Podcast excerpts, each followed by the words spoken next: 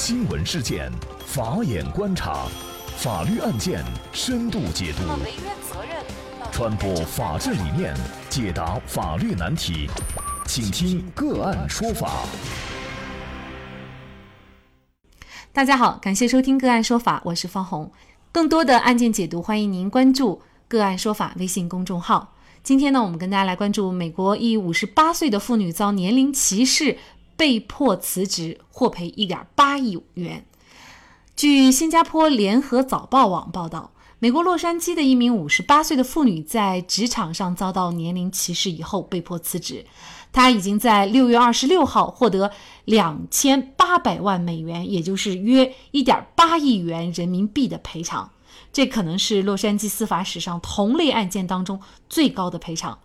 原告瑞尔曾在南加州的圣邦牙科专科和卡瓦集团从事采购和规划工作，但是在2014年10月被迫辞职。瑞尔称啊，自己在美国科技巨头丹纳赫集团旗下的这两家公司工作期间呢，频频遭到主管和上司的无理对待及言语上的攻击。他经常被告知自己已经和时代脱节，或者呀，我们这里需要更年轻的员工，甚至被辱骂是个愚蠢的女人。那瑞尔不断遭到羞辱，在工作上蒙受极大的压力，最终被迫辞职。法庭文件显示，他的职务后来被一名二十多岁的男子取代。洛杉矶高等法院二十六号下令这两家遭起诉的公司分别支付瑞尔一千六百万美元和一千二百万美元作为惩罚性的赔偿。此外，瑞尔也因同一起案件于上周赢得了三百万美元的损失赔偿。那么，陪审团裁定，瑞尔受到年龄歧视和遭到不当解雇，其雇主带有恶意对员工进行压迫，以及涉及。诈欺行为，法院的裁决令瑞尔喜出望外，他强忍泪水表示自己从没有想过会有这种结果。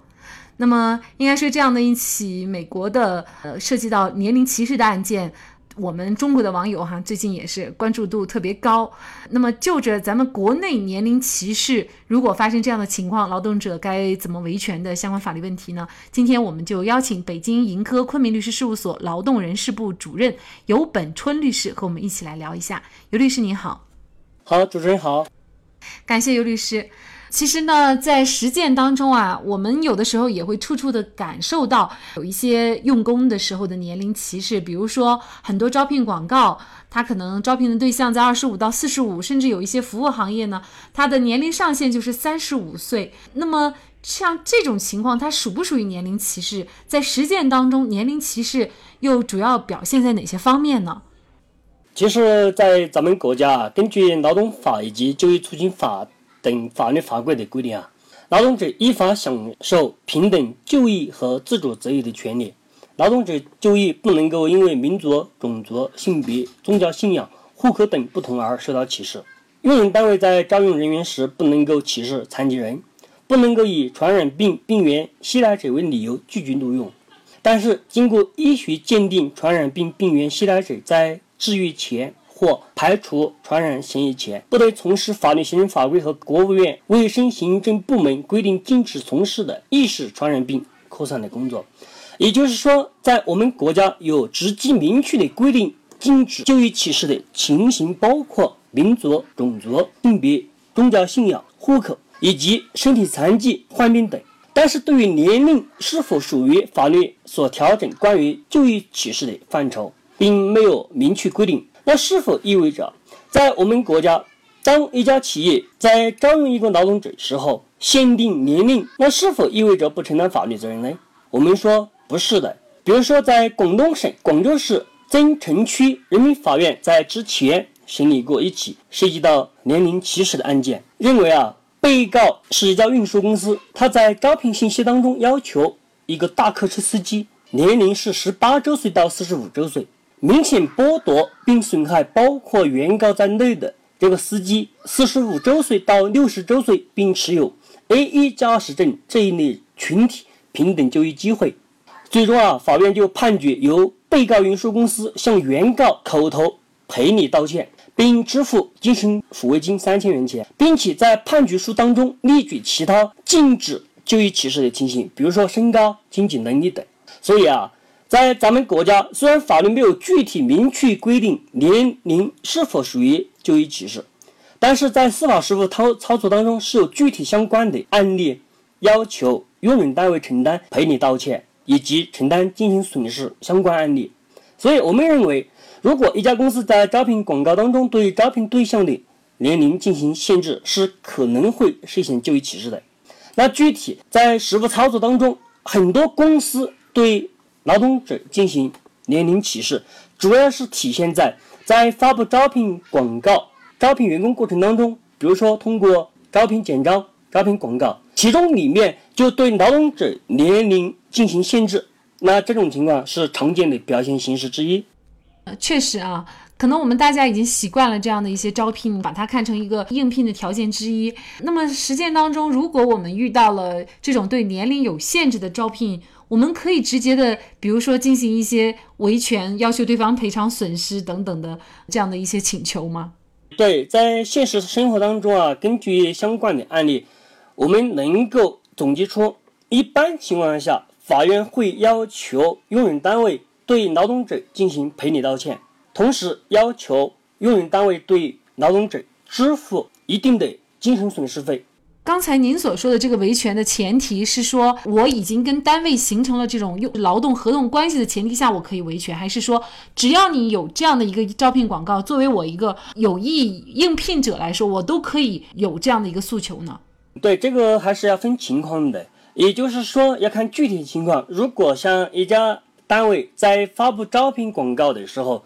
就涉嫌对劳动者进行年龄歧视，但是因为这个时候他还没有录用劳动者，双方之间不属于建立劳动关系，也就是对于应聘者来讲，他不是真正意义上的劳动者。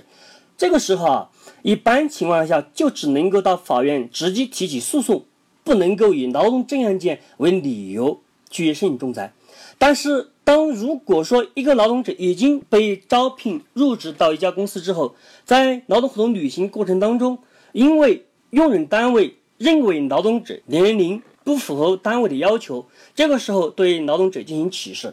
那我们说这个时候是可以直接通过劳动争议仲裁委员会提起仲裁的。那么我们看一下这个案件哈，这个案件当中的当事人瑞尔。他就是因为不断的遭到羞辱，当然呢，这一切可能都是由于他的年龄比较大引起的。最终呢，就是他被迫辞职。那么，像在我们国家，用人单位如果想解雇劳动者，那么也有可能他会制造很多个理由啊。但是呢，他应该也是不可以随意去轻易的解除劳动合同。是的，根据咱们国家劳动法、劳动合同法之规定。当一家用人单位需要辞退一个劳动者的时候，是需要有法定的理由。比如说，劳动者有过错，严重违反用人单位的规章制度；比如说，劳动者患病或非因公负伤，在规定医疗期满后不能够从事原工作，也不能够从事由用人单位另行安排的工作。只有在出现法律规定的可以辞退员工的情况下，这个时候用人单位才能够辞退员工。但是，如果没有相关的法律依据，比如说本案例当中的用人单位随意以员工年龄作为一个辞退的一个条件，那我们说是没有事实依据和法律依据，这种情况都属于违法辞退、违法解除劳动者。那么，如果遇到用人单位违法跟劳动者解除合同的情况，那么劳动者该怎么来维权呢？对于劳动者来讲，如果用人单位辞退他，劳动者认为没有事实依据和法律依据，一般情况下，他有两个请求。第一个请求，他可以依据劳动合同法之规定，以用人单位违法辞退为理由，要求用人单位支付赔偿金。另外一种，如果他认为还想继续在公司里面上班，他可以通过仲裁委和法院来确认用人单位所做出辞退的这个行为违法。那这个时候，他可以要求用人单位继续履行劳动合同，安排劳动者继续到单位里面去上班。也就是说，总共从法律规定来看，劳动者他有两个选择：第一就是要求要赔偿金，另外一个就是要求继续履行劳动合同。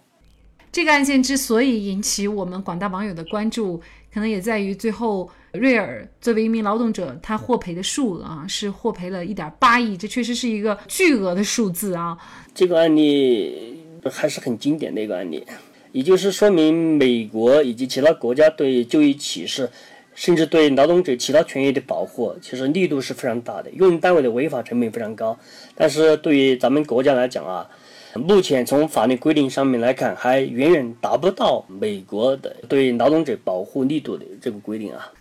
应该说，法律的完善以及呢劳动者的保护力度的加强，其实也需要咱们劳动者自己自身法律意识提高，以及呢在自身权益受到侵犯的时候，积极的采取维权措施。那么也欢迎大家多多来听听个案说法，了解更多的法律知识。好，那么在这里呢，也再一次感谢北京盈科昆明律师事务所劳动人事部主任尤本春律师。另外呢，我们的公众号里面也有对过去二百多期节目。进行了分类，我们把它们分为了民事、刑事、婚姻家庭、行政类案件，大家可以根据自己的需要啊进行查看。另外呢，里面也有我们嘉宾的详细介绍。